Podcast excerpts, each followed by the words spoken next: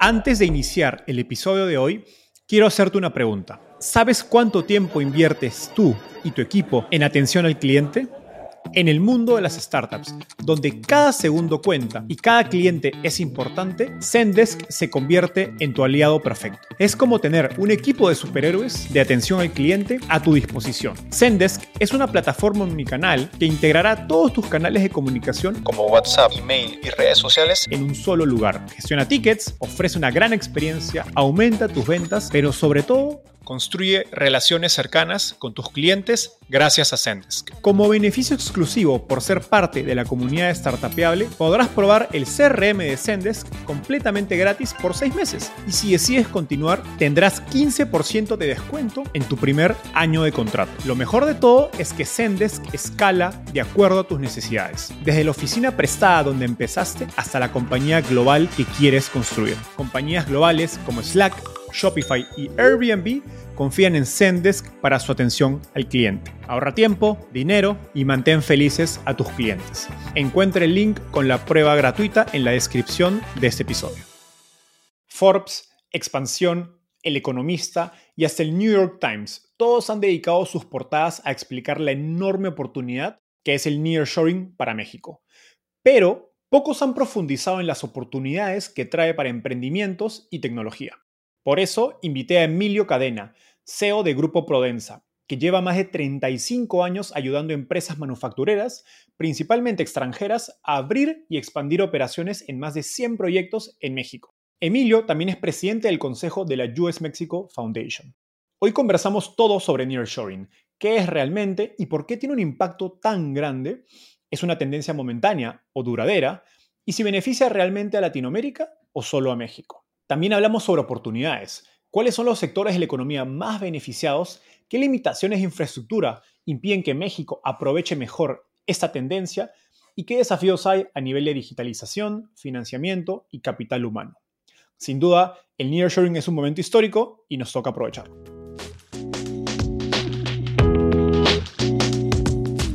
Hola, mi nombre es Enzo Cavalier y estoy convencido de que el emprendimiento con tecnología es una oportunidad histórica para resolver los problemas más grandes de Latinoamérica. En este podcast conversamos con los emprendedores, inversionistas y expertos detrás de las startups más impactantes de nuestra región para descubrir cómo empezaron, crecieron y levantaron capital.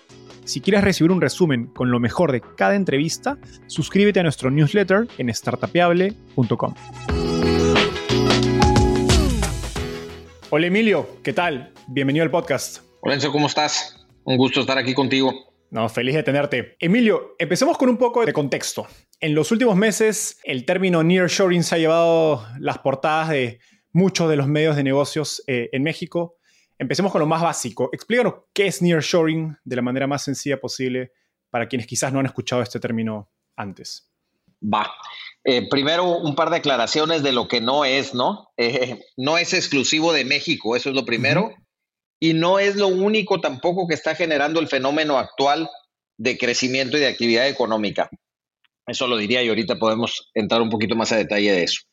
Específicamente el nearshoring es como este cambio de tendencia que tuvo el mundo de la manufactura. Eh, yo te diría que nosotros lo empezamos a ver en el 2012 mm, y, y tiene que ver con cuando el costo de producir en China empieza a perder algo del beneficio de hacer cosas lejos. Pero el nearshoring como concepto es que tú quieres que tus cadenas de valor, tu producción ocurra lo más cerca del cliente posible, porque el costo más alto para una empresa es perder la venta. Y a través del tiempo que ha venido cambiando el patrón de consumo de los consumidores, a los consumidores más jóvenes, donde a través del teléfono quieres comprar y quieres que te llegue mañana. Es más, el día de hoy yo digo, mañana es tarde, ¿no? Ese es el gran reto que estamos teniendo hoy las empresas para satisfacer a nuestros consumidores. Entonces, hay dos formas de poder estar al día con este requerimiento del consumidor. La primera es ser espectacular para los datos y tratar de predecir qué va a querer comprar Enzo mañana para yo tenerlo listo en el inventario para poderlo tener. Por eso Amazon crece eh, cerca de los mercados porque quiere tener el inventario y es muy bueno para predecir qué vamos a necesitar comprar. Esa es la primera. Y la segunda forma de estar cerca para atender ese mercado es tener las plantas productivas cerquita del consumidor para poder reaccionar y producir atender ese mercado lo más rápido posible. Y ese fenómeno afecta a toda la cadena de valor, ¿no? Si tú tienes que esperar y ser ágil, pues quieres que tus proveedores estén cerca. Y lo que ocurre es que las empresas regionalizamos nuestros activos productivos para el mercado en el que están. ¿Qué quiere decir esto? No es salirse de China, y creo que ese es un fenómeno importante, es dejar en China o en Asia los activos productivos para satisfacer aquel mercado y en Norteamérica los activos productivos para este mercado. Entonces, ese es un poco el nearshoring, te diría, es acercar las cadenas de producción, los activos productivos, lo más cerquita posible del cliente. Ahora, como dices, esta exportación, digamos, de partes de la cadena de suministro a México no es reciente, viene desde hace algunos años, incluso décadas, podría ser atrás, con tratados como NAFTA, TEMEC, que son tratados de libre comercio que han digamos, promovido este fenómeno.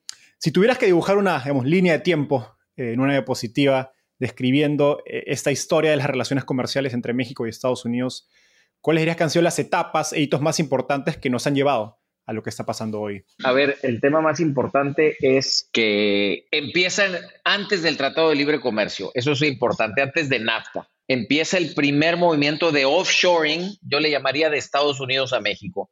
Empiezan las plantas americanas a sentirse cómodos en ponerse del lado mexicano, primero en la frontera y después empieza este movimiento hacia lo que le llamamos segunda frontera y luego ya hacia el resto del país. Entonces empiezan a sentirse cómodos las empresas americanas principalmente por el beneficio de costo de producción en llevarse las maquiladoras de aquel momento al otro lado de México. En aquel momento, antes del tratado, también eh, la mayoría de la gente no se acuerda, pero no se podía tener como extranjero una empresa en México donde tú fueras el dueño 100% de esa empresa. Ah, Entonces, eso fue un poco, ese es el primer movimiento, el movimiento maquilador, diría yo, de la frontera, que después empieza a evolucionar con la firma del Tratado de Libre Comercio en el 94, ¿no? Esa es como la entrada en vigor de NAFTA, del primer NAFTA, donde entra por primera vez a México, México primero se abre, y entra ya una cantidad más importante de empresas que deciden venirse a México. Después, cerquita de los 2000 empezamos a ver un movimiento que fue también interesante,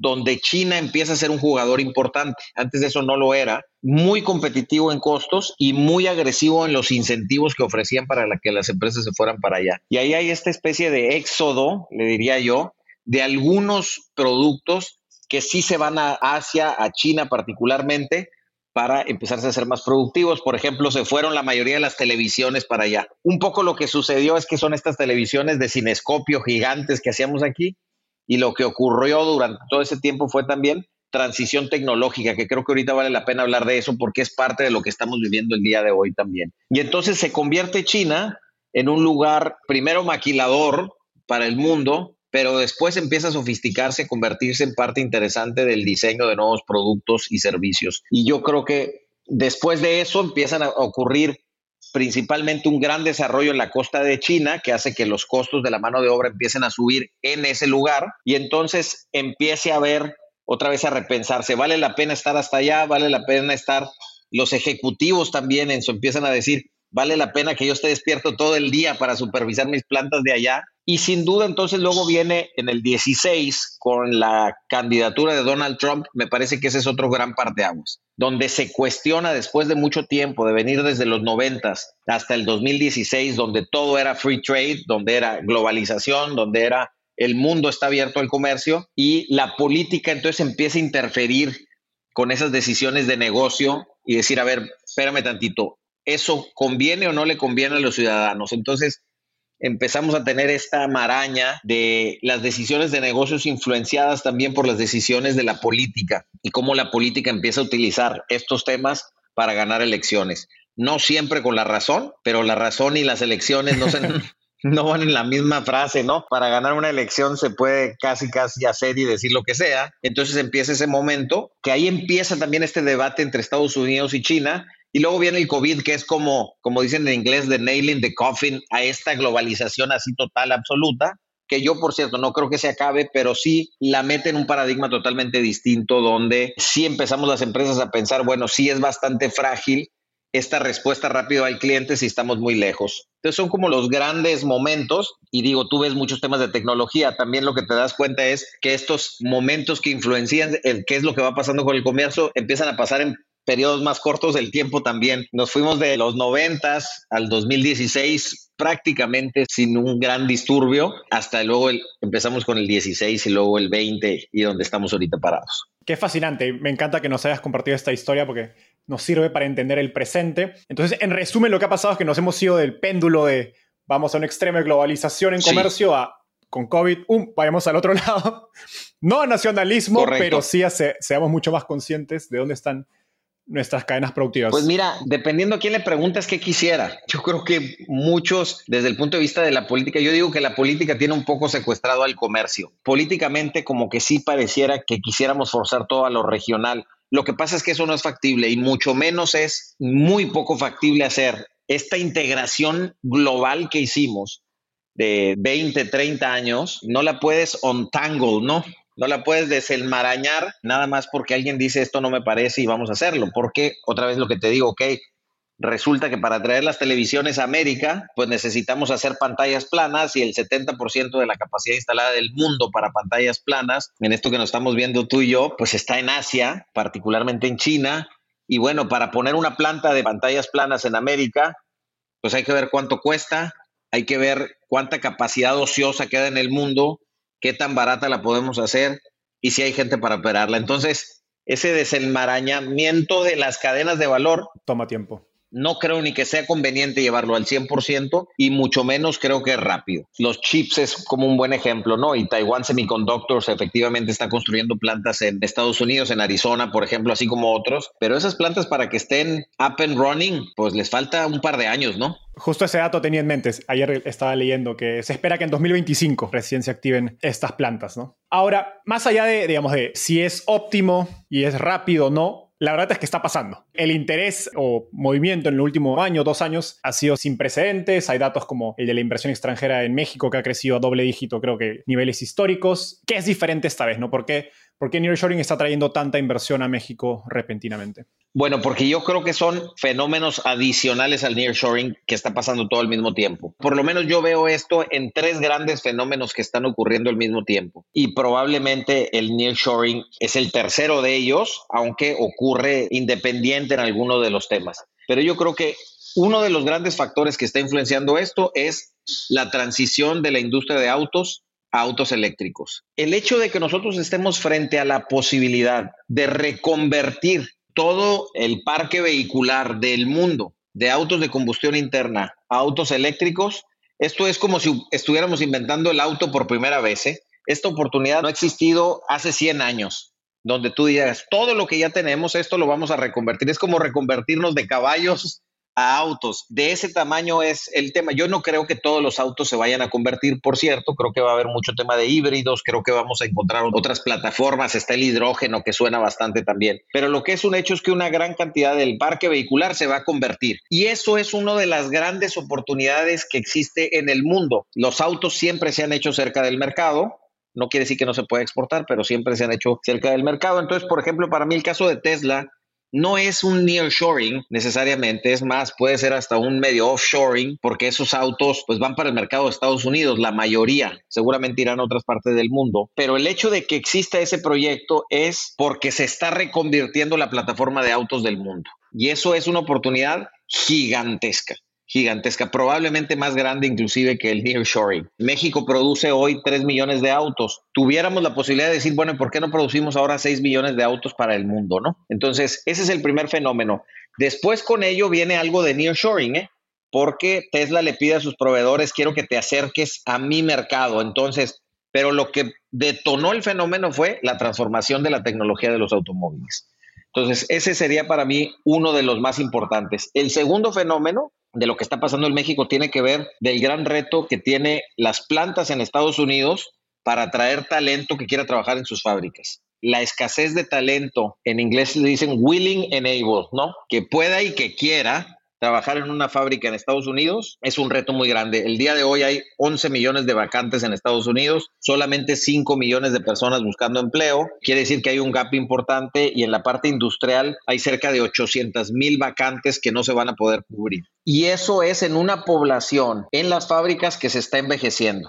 Quiere decir que este fenómeno va a ser todavía peor dentro de los próximos cinco años de lo que es el día de hoy. Por eso creo que el fenómeno no es cortito. ¿eh? Aquellos que hablan de una oportunidad de corto plazo, me parece que no es así. Es una transformación de la demografía. Y en México sí tenemos un bono demográfico importante y sí tenemos gente que está dispuesta y que le gusta ir a trabajar a la industria porque se han generado muy buenos empleos con muy buena movilidad social y creo que inclusive con un aceleramiento de los salarios. Entonces, ese es el segundo fenómeno y el tercer fenómeno es nearshoring, que ya lo comenté. Pero me parece que estos tres fenómenos ocurren al mismo tiempo empresas que tienen que ir a lugares donde encuentren gente para trabajar, el tema tecnológico, el tema del nearshoring. ¿Y por qué creo que este último que hablamos no se va a resolver rápido? Porque la política tiene también secuestrado a los Estados Unidos y lo que ya sabemos que tienen que hacer, que es una reforma migratoria de fondo, donde tú permitas que esos 800 mil empleos que necesitan las fábricas vengan de otra parte del mundo, no lo veo ocurriendo también políticamente. No veo a nadie ganando una campaña en,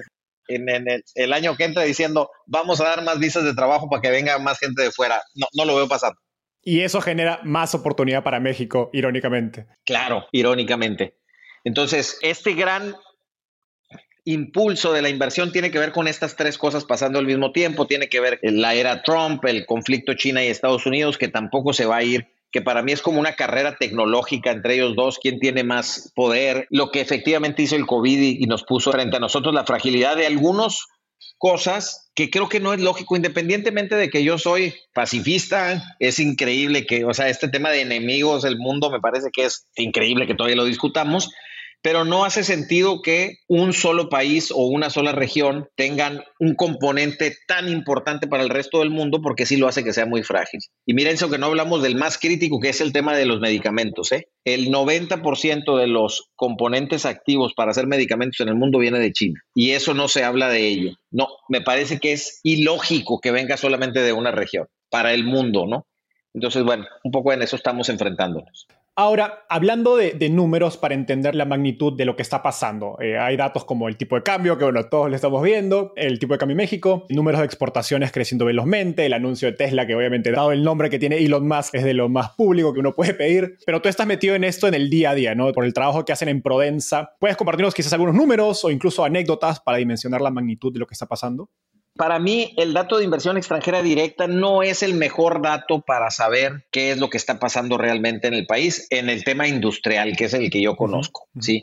Porque, por ejemplo, si yo tengo tres fábricas en México y yo se las vendo a alguien de Nicaragua, mañana se reportan los datos que Nicaragua hace inversión extranjera directa en México. Sin embargo, son las mismas plantas, es la misma gente, es los mismos activos productivos, ¿no? Y eso pasa con otras partes del mundo, cuando sale Argentina, por ejemplo, con el tema del acero, que por cierto se han crecido mucho. Acaba de anunciar Ternium, es público todo esto, una inversión muy grande en Nuevo León. Pero cuando pasa eso, no necesariamente es un crecimiento, sino es la compra entre empresas. Uno de los indicadores que más me gusta es el tema de la absorción de espacio industrial. ¿Cuántas nuevas naves industriales se rentaron? Porque esto es como cuántas nuevas casas se ocuparon y es así, son casas nuevas, o sea, naves nuevas con activos nuevos, con nuevos empleos, etcétera. Y en el 2020 la absorción neta fueron 37 millones de pies cuadrados. Eso pues significa mucho poco, no importa, es relativo todo, pero esos 37 millones de pies cuadrados fueron más que en el 2019, es decir, en el mero año COVID se rentaron más naves nuevas que antes del COVID, porque las empresas empezaban a ver la necesidad de tener que hacer algo y hacerlo más cerca. Pero fíjate, nos fuimos, eso fue en el 2020. En el 2021 nos fuimos de 37 del 20, nos fuimos a 67. Wow. O sea, esto es 70% de crecimiento en un año. No sé que haya crecido 70% en un año. Bueno, el comercio digital y las naves industriales. Fueron las dos cosas que yo creo que crecieron en esta misma dimensión, ¿no? Y luego el 2022 tuvimos 71 millones de pies cuadrados, es decir, todavía más. Se mantuvo ese crecimiento. Este año yo creo que vamos a andar más o menos por ahí, o sea que sigue habiendo un gran crecimiento de naves industriales y me parece que ese es uno de los temas más importantes que tenemos y lo que te da una idea de la magnitud de lo que está ocurriendo hoy. Eso es, la verdad, con muchas cosas que se han dejado de hacer en el país, particularmente la inversión en infraestructura. Si estuviéramos invirtiendo realmente como país en infraestructura, creo que ese número pudiera ser más todavía. En infraestructura y desarrollo de talento serían como dos grandes pilares que creo que no estamos atendiendo. De hecho, más adelante vamos a hablar justamente sobre lo que acabas de, mencionar, pero me gustaría profundizar en el tema de la de nearshoring como tendencia. Estuve escuchando el podcast Daily Show del diario New York Times, que es muy escuchado en Estados Unidos, y hablaban de algo interesante, que Walmart en Estados Unidos está requiriendo a sus proveedores que ya no solo fabriquen en China, sino que tengan presencia en otras regiones, o si no, ni siquiera les va a tomar las reuniones de compra. Entonces, ¿Cómo ves tu nearshoring? ¿Es una tendencia duradera? ¿Es una ventana de oportunidad de quizás 3, 5 años? ¿Cómo ves la durabilidad de esta tendencia? Mira, yo creo que el tema de nearshoring, es decir, producir cerca del mercado, está aquí, está aquí para quedarse. No tengo la menor duda de ello. ¿Por qué? Porque tendría que pasar algo muy catastrófico y no lo veo pasando para que tú como consumidor, y mientras más joven eso se va radicalizando más, quieras cambiar tu patrón de consumo y digas, ok, voy a comprar hoy algo, voy a comprar una lavadora y estoy dispuesto a que me llegue en tres meses. No lo veo pasando. La gente cada vez compra y compra más rápido. Yo digo que ya inclusive el Amazon Prime del día siguiente ya hasta se nos hace tarde. Yo digo que ahora es como el Rappi, pero para que te entreguen un carro en Rappi, ¿no? Para que te llegue en los próximos 20, 30 minutos. Entonces, como no veo eso cambiando, como no veo el consumidor cambiando, las empresas vamos a tener que reaccionar con respecto de ello. Ahora, ¿eso implica que ya no se va a producir nada en China? De ninguna manera, no lo veo, porque todavía muchas cosas es muy difícil ganarle al costo unitario de producción en China. Entonces lo de Walmart pues suena más o menos bien siempre y cuando la gente esté dispuesta a pagar mucho más por una licuadora. Claro. ¿No? O por unos zapatos.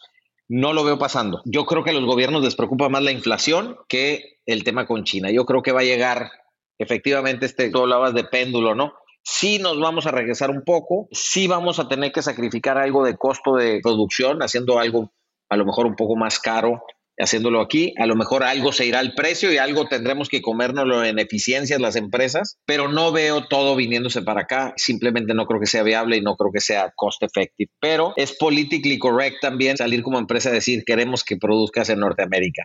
Y bueno, a lo mejor va a haber una combinación de cosas, que ese sí es un fenómeno de nearshoring que no existía antes, es las empresas chinas que son bastante nuevas, por cierto, viniéndose a producir a Norteamérica. Por ejemplo, en Monterrey está Hisense, que es uno de los productores de electrodomésticos más grandes del mundo, y entonces por primera vez tiene presencia en México y en Norteamérica. ¿no? Ese fenómeno de empresas chinas llegando a producir cerca también ha venido con un incremento importantísimo. Va a seguir pasando, Depende qué pase con la política exterior entre Estados Unidos y China. E, eso es un poco lo que siento, porque Walmart lo quiere aquí, pero el gobierno de Estados Unidos seguirá queriendo que venga, aunque venga desde México, pero que el dueño sea un chino, no lo sé. Entonces otra vez la política no, nos tiene bastante inquietos hacia dónde vamos a ir con eso. Justo en, este podcast que mencionaba de New York Times, mencionaban eso, ¿no? Que gran parte de, esas empresas nuevas en México eran chinas, ¿no? Entonces decían, bueno, es, es un poco irónico, ¿no? Cada las relaciones entre México y Estados Unidos. Sigo pensando que la mayoría de la actividad no es de empresas chinas, ¿eh?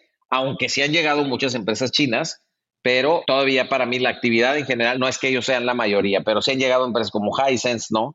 Empresas de hacer muebles, por ejemplo, obviamente proveeduría de los autos eléctricos. Los chinos, los taiwaneses han sido importantes porque hacer un auto eléctrico se parece más a este iPhone con llantas que a un carro como tradicionalmente lo vemos, ¿no? Tiene más componentes electrónicos, es más una computadora con llantas que un, que un auto con una maquinaria. Entonces, al ser importante Asia en la parte de los componentes eléctricos, pues obviamente van a ser un jugador importante. Total, vale la aclaración. Ahora, he escuchado a algunos inversionistas decir que el nearshoring es una oportunidad tanto para México como para el resto de Latinoamérica. Como peruano me encantaría que fuera cierto, pero mi impresión al menos es que México tiene una conexión económica con Estados Unidos que ningún otro país tiene en Latinoamérica. ¿Qué tan cierto es esto? A través del trabajo de Prodensa, podrías decir si México se va a beneficiar en X número de oportunidades, ¿qué número dirías que podría llegar al resto de Latinoamérica? Para atender al mercado de Estados Unidos, la gran mayoría va a ser en México. Comparto por qué. Porque primero, otros países de Centroamérica son muy pequeños en realidad.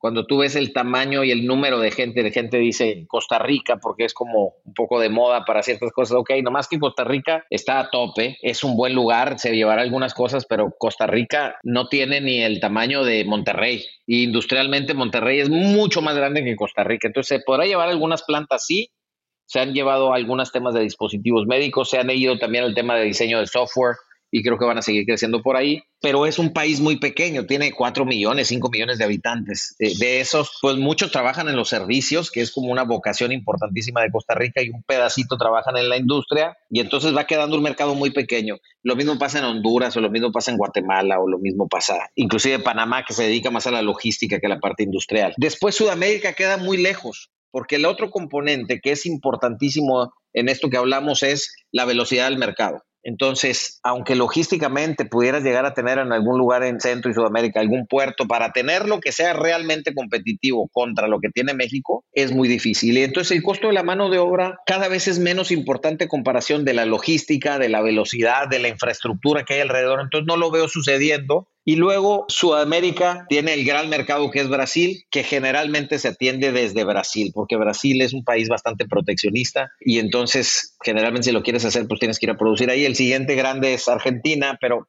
entonces empieza a ser, a lo mejor para Perú o para Paraguay, tiene más sentido ser nearshoring hacia estos mercados que realmente recorrer todo América y llegar a Estados Unidos. Difícilmente van a ser más competitivos que México. Y aún y cuando pudiera ver que ha sido como parte de la conversación temas de democracia y Estado de Derecho, pues yo te diría que desafortunadamente tampoco es que otro país de Centro o Sudamérica pueda decir somos los campeones de la democracia y del Estado de Derecho. Entonces, de la estabilidad.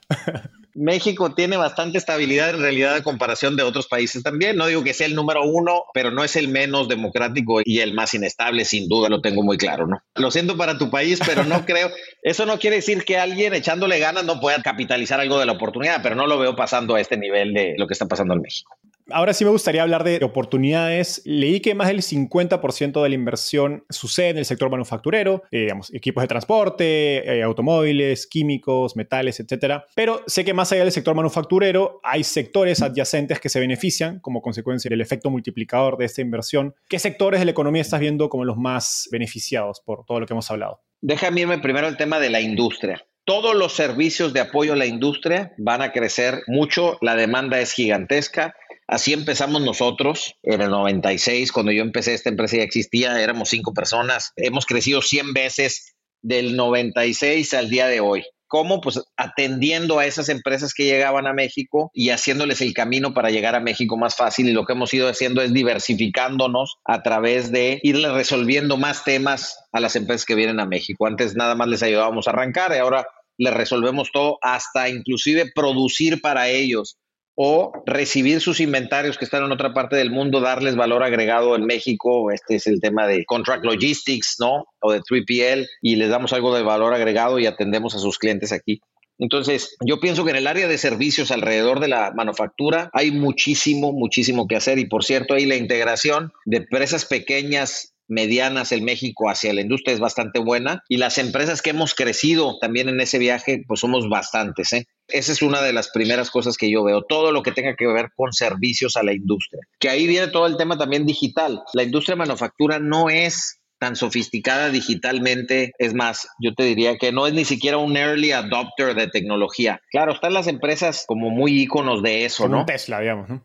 Exacto, o con un Apple, ¿no? Que por cierto, Apple lo que hace es subcontrata toda la producción de sus teléfonos a alguien especializado a eso, que son los grandes contract manufacturers que están en México, ¿no? Salmina, Jabil, Foxconn, Flextronics. Entonces, todo el tema digital alrededor de la industria también creo que funciona muy bien. Ahora, si tú ves lugares como yo veo como Apodaca, Nuevo León, ¿no? Que para mí es como un super laboratorio, porque cuando yo empecé en esto había un parque industrial y había un restaurante, ¿no? Y lo que tú ves que ocurre el día de hoy, los servicios a las personas que viven ahí, el tema inmobiliario de no nada más de parques industriales, sino de viviendas, de centros comerciales alrededor de eso, es increíble lo que ha crecido, es como irreconocible. Si te pasaras de un día a otro así, si hicieras un viaje en el tiempo, son dos ciudades completamente distintas. Y eso también ha pasado en los otros municipios de Monterrey, pero lo mismo ha pasado en Saltillo, lo mismo ha pasado en Guanajuato, lo mismo ha pasado en Querétaro. En Guanajuato me refiero como estado, ¿no?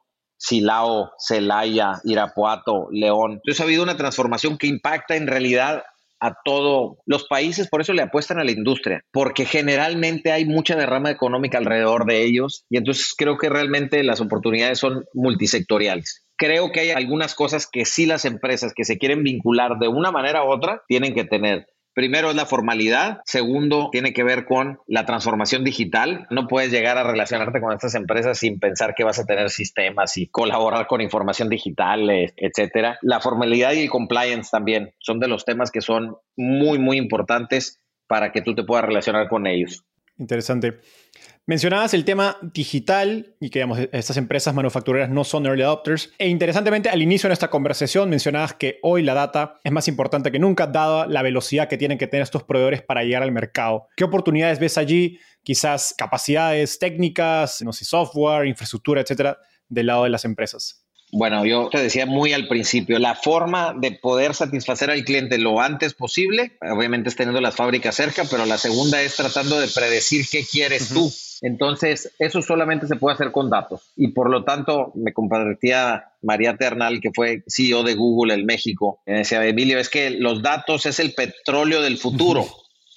Pero los que puedan refinar ese petróleo del futuro, es decir, los que puedan sacar los datos y hacerles alguna lógica, algún sentido a los datos, son los que van a poder ser estos nuevos refinadores de petróleo, ¿no? Para darle valor agregado. Y creo que ahí está la oportunidad. Es quién hace que los datos sirvan para algo. Los datos por sí solo no sirven para nada si no los hacemos, que nos ayuden a tomar decisiones. Y me parece que el reto que tenemos todos es no que los datos nos ayuden, como cuando yo crecí, fui al NBA y todo, pues veías tu estado de resultados para ver cómo te había ido. Ok, está bien, pero realmente lo que queremos es ahora los datos que nos digan cómo me va a ir el próximo quarter o el próximo año para entonces poder estar tomando decisiones ahorita. Entonces yo creo que el tema de predictive analytics me parece que es donde hay una parte importantísima y para la industria me parece que no es menor. Genial, gracias por ese dato de Insider. Y siguiendo por, por esta línea, hace un ratito mencionabas el tema de la falta de infraestructura y cómo esto podría permitir que crezca aún más toda esta ola de, inversión en México. Y sé que ustedes trabajan con, justamente con muchas empresas globales ayudándolos a expandir sus operaciones en México. ¿Qué limitaciones a nivel de infraestructura están encontrando esas empresas que quizás no encuentran en otros países más industrializados? Pienso en quizás pagos, financiamiento, logística, talento, etcétera.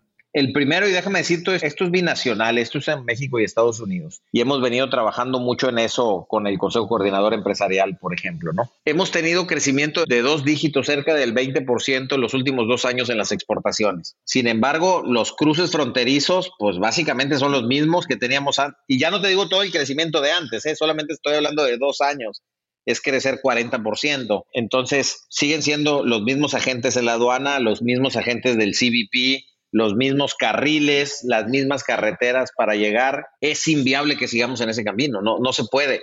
El embudo el 70% de las exportaciones o del comercio entre México y Estados Unidos pasa entre camiones que cruzan la frontera. Ha habido un poquito más de inversión en la parte ferroviaria, que también ha crecido bastante. Entonces, ese es el primero que yo diría. Necesitamos puentes más modernos, puentes que usen tecnología, pero necesitamos más infraestructura física y más infraestructura humana para poder administrar el comercio. Ese es uno. El siguiente que veo importantísimo es el tema de electricidad. En lo que definimos como país ¿Cuál es nuestra filosofía con respecto a la electricidad? ¿Quién la hace? Si es otra vez más del Estado. Que mira, yo creo que la discusión tiene que pasar, está pasando. Lo que me preocupa a mí es la agilidad con lo que se toman las decisiones y quién hace realmente las inversiones que se requieren para poder nosotros tener una energía abundante, disponible en muchos lugares, porque el tema no solamente es de generar, sino de cómo eh, llevas esa energía a otro lado, ¿no? El tema de transmisión, necesitamos más cables que lleven la energía a otro lado, todavía la tenemos que llevar por cables, pues así lo tenemos que hacer.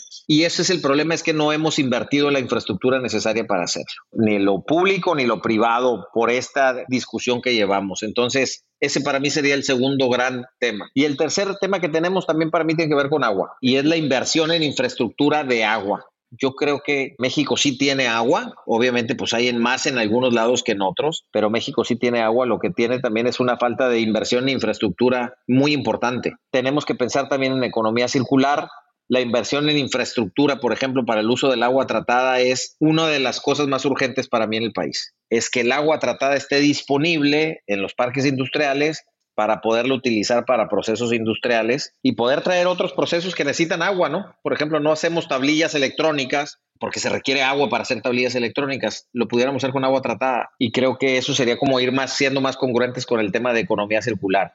Más energía eólica, más energía solar, conectada con el gas, que es importante para darle estabilidad, pero luego el uso del agua, que lo utilicen las cerveceras, las refresqueras, el campo y luego que el agua tratada la podamos utilizar la industria.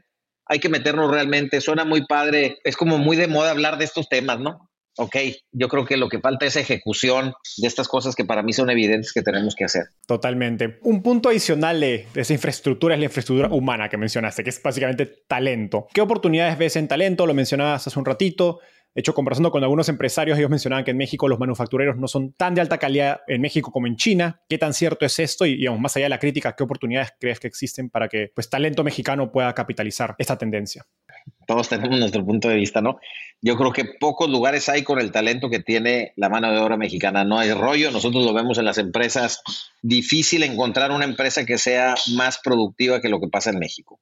Creo que hay que comparar también con China, cuando tú traes algo con China contra México y más en el momento que estamos ahorita de legislaciones y todo, no se puede comparar China contra México. Eh, China no tiene sindicalismo en realidad, nosotros sí tenemos y está reforzándose y lo digo como una cosa positiva, me parece que la representación colectiva de los trabajadores es positiva. También tenemos nuestros péndulos ahí de repente, ¿no? Este, se liberan algunos. Es fácil ser oposición sindical también que ser el sindicato actual y, yo creo que es parte de lo que estamos viendo. De hecho, en este podcast escuchaba de New York Times mencionaban que los empresarios chinos se sorprendían de que los empleados en México esperaban por tener derechos y beneficios. Que uno habla un poco de las diferencias ideológicas entre Occidente y China. Hay un buen documental ahí en Netflix, se llama The Factory, ¿no? Que también es una empresa china que compra una empresa en Estados Unidos. Y todas esas diferencias, bueno, eh, las horas de trabajo que ahora están en discusión, pero en México hoy tenemos muchas reglas con respecto a las horas de trabajo. Entonces, la producción por hora mexicana es espectacular, ¿eh? Es espectacular. Ahora, sí tenemos un reto de, en inglés, lo que decimos skills gap, ¿no? Es decir, tenemos mucha gente, no tenemos tanta gente con habilidades necesarias. Creo que este es un fenómeno mundial, no es un fenómeno nada más de México, pero en México sin duda tenemos el tema.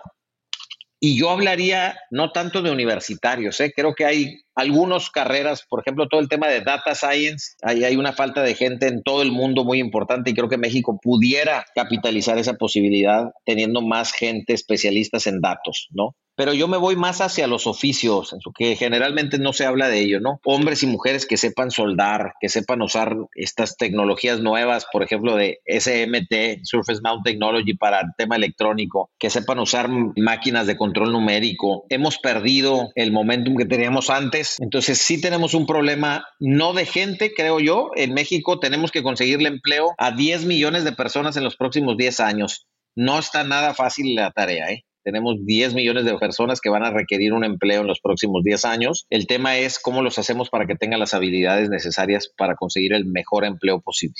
Del lado de las empresas, ¿qué oportunidades ves? Sé que en Prodensa han trabajado en proyectos de desarrollo de proveeduría con gobiernos locales en México, digamos, para apoyar a que las pequeñas y medianas empresas pues, puedan conectarse a estas cadenas de valor y aprovechar esta tendencia. ¿Qué retos ves para que las empresas pymes puedan ser más competitivas y participar en esta pues, creación de valor que está ocurriendo?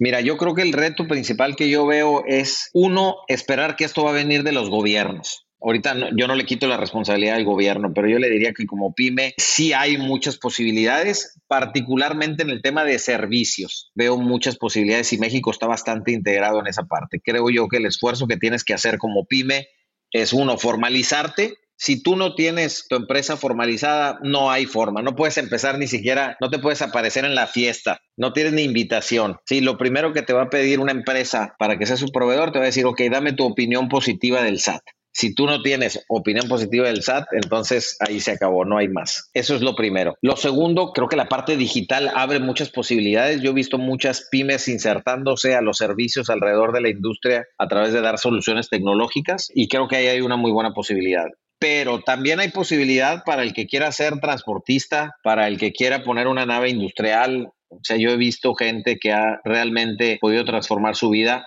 como arriesgándose. Ahora, dentro de eso, efectivamente, el ecosistema para una micro y pequeña empresa, las medianas como que ya es un mundo bien diferente en México, que también tiene sus retos, pero para una micro y pequeña empresa, el ecosistema mexicano es bastante malo. ¿eh? Y eso yo diría particularmente en el tema de financiamiento. Es inexistente y por lo tanto bien difícil de resolver. No soy optimista en el tema. Creo que ahora con todo el mundo fintech empieza a haber algunas posibilidades interesantes todavía medio incipientes en México, pero transformándose. Y creo que habría que ir hacia la parte fintech para ver las posibilidades de financiamiento para crecer. Creo que en los próximos cinco años van a ser mucho mejores que los últimos 50 años. Entonces, eso me tiene un poco más optimista de fondos de inversión, de family offices, como más dispuestos a arriesgar en cosas. El tema es que yo veo a los family offices en México interesados en dos cosas, o en real estate o en tecnología. Entonces, por ahí me parece que puede haber posibilidades. Genial. Hace unas semanas leía en White Paper que Nearshoring ha creado una guerra de talento y que compañías extranjeras están robando a trabajadores de otras compañías. ¿Está sucediendo esto? ¿Lo estás viendo? Entiendo que en Nuevo León el desempleo es bastante bajo, entonces es una dinámica interesante. Pues mira, parte de lo que nosotros le solucionamos a las empresas es conseguirles el talento. Entonces, a lo mejor alguien de que opinó ahí en, White Paper es que le quitaron personas, a lo mejor fuimos nosotros las, las que se las quitamos.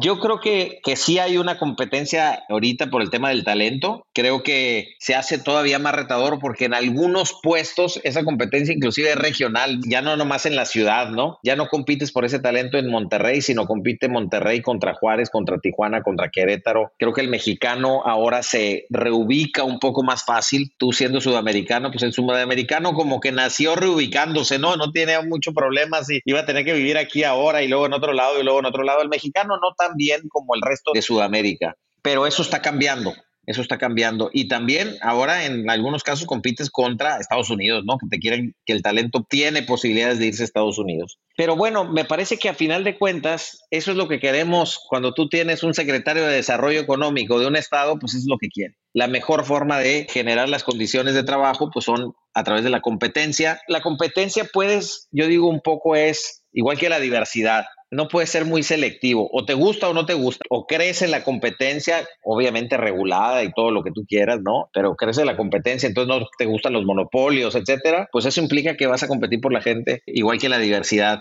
No se vale escoger nada más que ramitas de la diversidad te gusta. Tienes que poder decir, creo que la diversidad es positiva para la comunidad en general, entonces hay que hacerlo. Entonces me parece que en la competencia sí hay. Sin embargo, tú puedes ir a Monterrey pero lo mismo pasa en Juárez y lo mismo. Nosotros tenemos oficinas en 15 ciudades en México, entonces lo vemos en todos los lugares. ¿eh? Tú puedes tener una planta en Juárez o en Monterrey que tiene 12, 13, 14% de rotación al mes y el vecino puede tener 2%, 1% de rotación al mes. ¿Por qué pasa eso? Bueno, porque los fundamentales de ser un buen lugar para trabajar se cumplen más en una planta que no que tienen desde luego el tema de compensación, y que esté pagando mejor con respecto al mercado, pues tiene una ventaja, pero no es la única. El que tenga mejores condiciones de trabajo, el que tenga mejor transporte para llevar a la gente y uno importantísimo que creo que se subestima inclusive es el que tenga los y las mejores supervisoras y líderes dentro de la organización. Para el mexicano el trato, la forma en cómo te tratan en tu trabajo es importantísima, importantísima. Creo que para las personas en general pero para el mexicano es y la mexicana es importantísimo tener un jefe o una jefa que te respete, que te habla con otra vez con respeto, que te dan oportunidades, que te dan capacitación, que se te da retroalimentación, etcétera. Entonces creo que esta es una de las cosas donde las empresas más pequeñas no se han sofisticado tanto para el desarrollo de las habilidades de liderazgo de sus supervisores y supervisoras. Y creo que ese es un tema que tendríamos que mejorar las empresas o que tendrían que mejorar las empresas más pequeñas. Totalmente. Y es fascinante cómo creo está surgiendo más competencia de Estados Unidos, sobre todo en el sector industrial, que de algún eleva la barra también para las empresas mexicanas que si quieren competir por ese talento tienen que jugar a ese nivel. Tengo muchos amigos, eh, yo vivo hoy en San Francisco, muchos amigos mexicanos, ingenieros civiles, industriales, mecatrónicos que están trabajando en Tesla y en otras grandes compañías de manufactura en Estados Unidos y que pues muy fácilmente pues, pueden migrar. Bueno, hay, hay obviamente NAFTA también a través de la visa TN, provee facilidades y eso significa que las empresas mexicanas pues también tienen que subir el nivel si quieren competir por ese talento.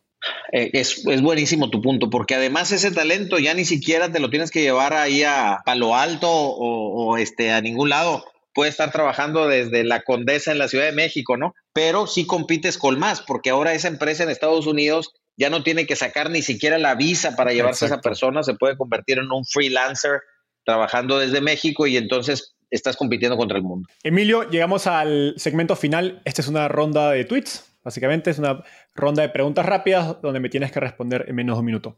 ¿Está listo? Muy bien, creo que sí. ¿Qué es lo que más te emociona de la oportunidad de nearshoring para México? La posibilidad de otro brinco, un salto cuántico en el desarrollo social del país. ¿Qué es lo que más te preocupa? El desarrollo de la infraestructura. La velocidad de las autoridades para construir la infraestructura necesaria para capitalizar el momento. Genial. Finalmente, ¿qué mensaje le darías a emprendedores y empresarios que están escuchando tanto ruido y noticias acerca de nearshoring para que salten a esta oportunidad?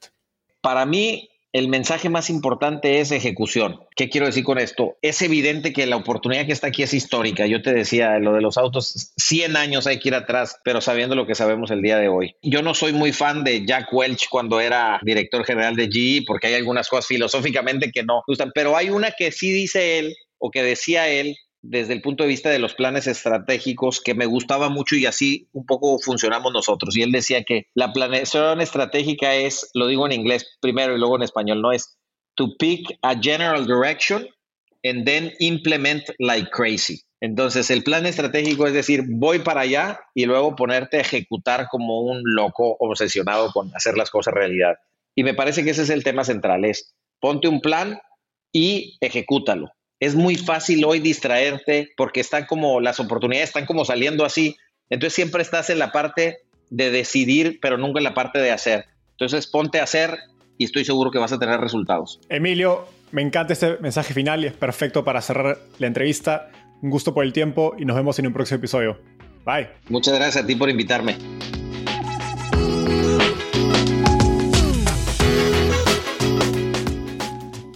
Antes de terminar, quiero contarte que lanzamos el podcast Startupiable en 2021 y ya somos más de 30.000 personas que lo escuchamos mes a mes. Pero quiero seguir creciendo el mundo de las startups en Latinoamérica. Por eso, si te gustó este episodio, ayúdanos contándole a tus amigos, familiares, colegas. También suscríbete y déjanos un review en Spotify o Apple Podcasts. De hecho, me gustaría saber por qué escuchas el podcast. Mándame un mensaje sencillo a enzo.startapeable o por Twitter a arroba Enzo Cavalier, contándome por qué escuchas Startupiable y cómo te ayuda a tu empresa o carrera.